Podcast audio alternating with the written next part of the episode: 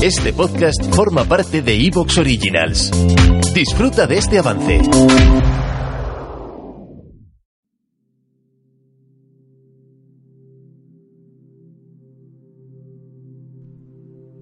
Se acabó el 2020. Por fin. Madre mía. Parecía que no se iba a acabar nunca. Hay que reconocer que ya empezó mal, ¿eh? Con el mes de enero, ¿recuerdas el mes de enero? Se nos hizo larguísimo. Pero no podíamos imaginar la que se nos vino después, con todo esto del virus. Madre mía. Ahora toca dar la bienvenida al año 2021. Feliz año nuevo. Seguimos sin tener coches voladores, pero seguimos aquí, para contarlo, un año más, un día más. Espero que este año nos sea propicio y nos hagan bien las cosas. Mi yo del año nuevo 2020, menudo troll, que pensaba que iba a ser un año de viajar, de hacer muchas cosas, y no. y vino el bicho y dijo no.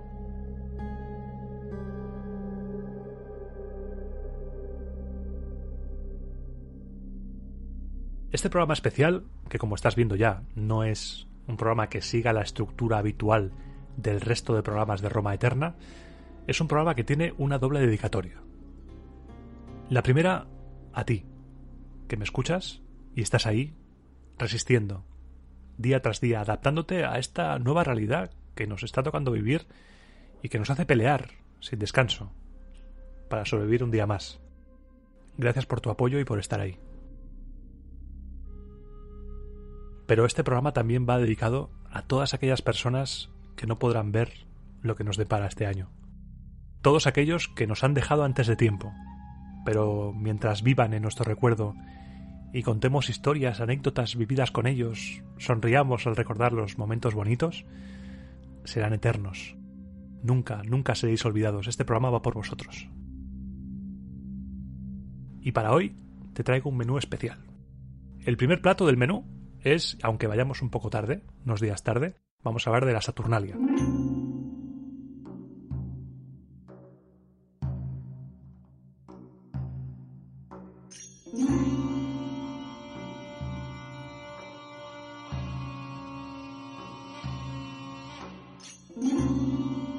La Saturnalia era la fiesta más esperada por los romanos, era el mejor momento del año, una fiesta en la que la gente podía vivir un poco más libre que de costumbre.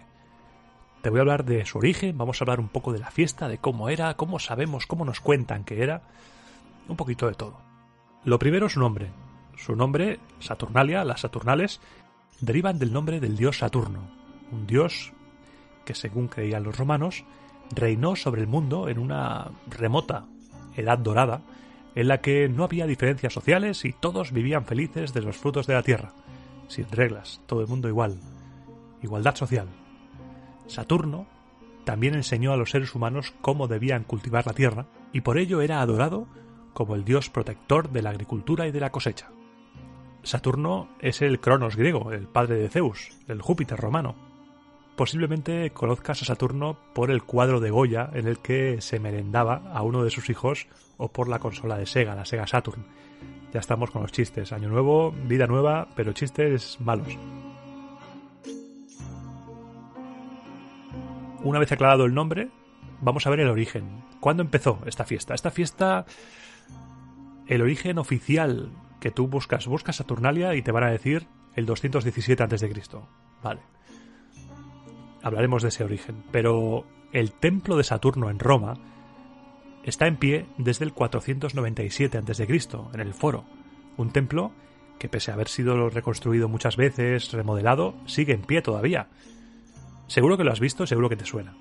Si buscas Foro Romano en Google Imágenes, el que se conserva mejor, el que tiene más columnas, ese. Ese es el templo de Saturno. Es el más icónico de los restos del Foro Romano.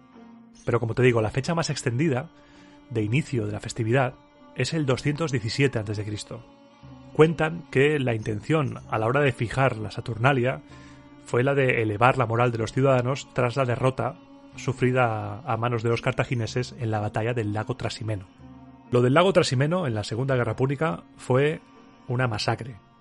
Aníbal, un travieso, un travieso de cuidado, se ventiló a las tropas del cónsul Cayo Flaminio y al propio cónsul, ya que murió en la batalla, Y en total se dice que murieron unos 15.000 romanos y 10.000 cayeron prisioneros. Llegaremos a esa batalla, pero por favor, cónsules de Roma, si el enemigo huye, ten cuidado si le vas a perseguir porque muy posiblemente sea una trampa y si caes en ella vais a morir todos.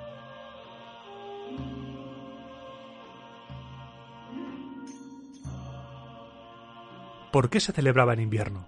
¿Por qué la gente empezó a celebrar la Saturnalia y por qué al acabar el año?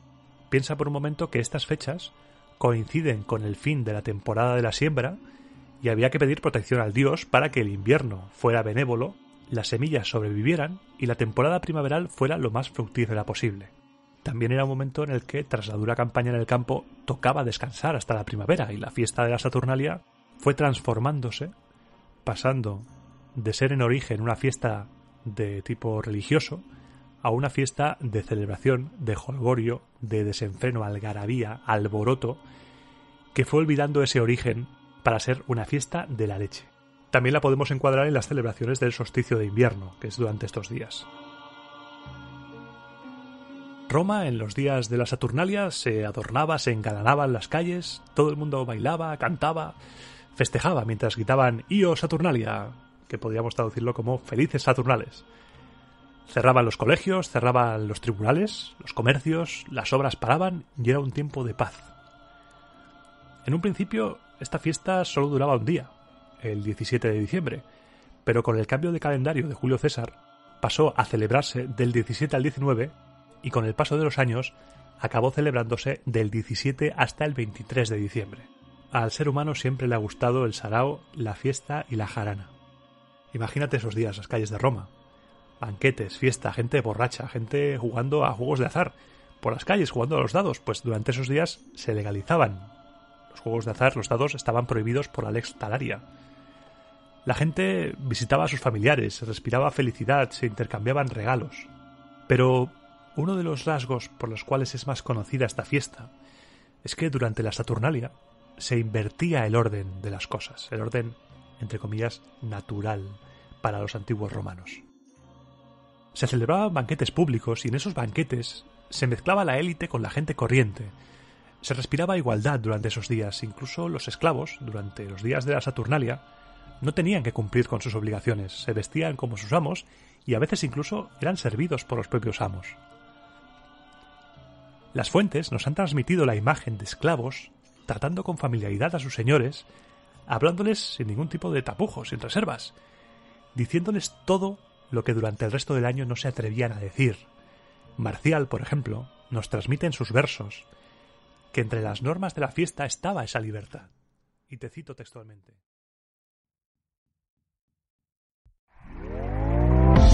¿Te está gustando lo que escuchas?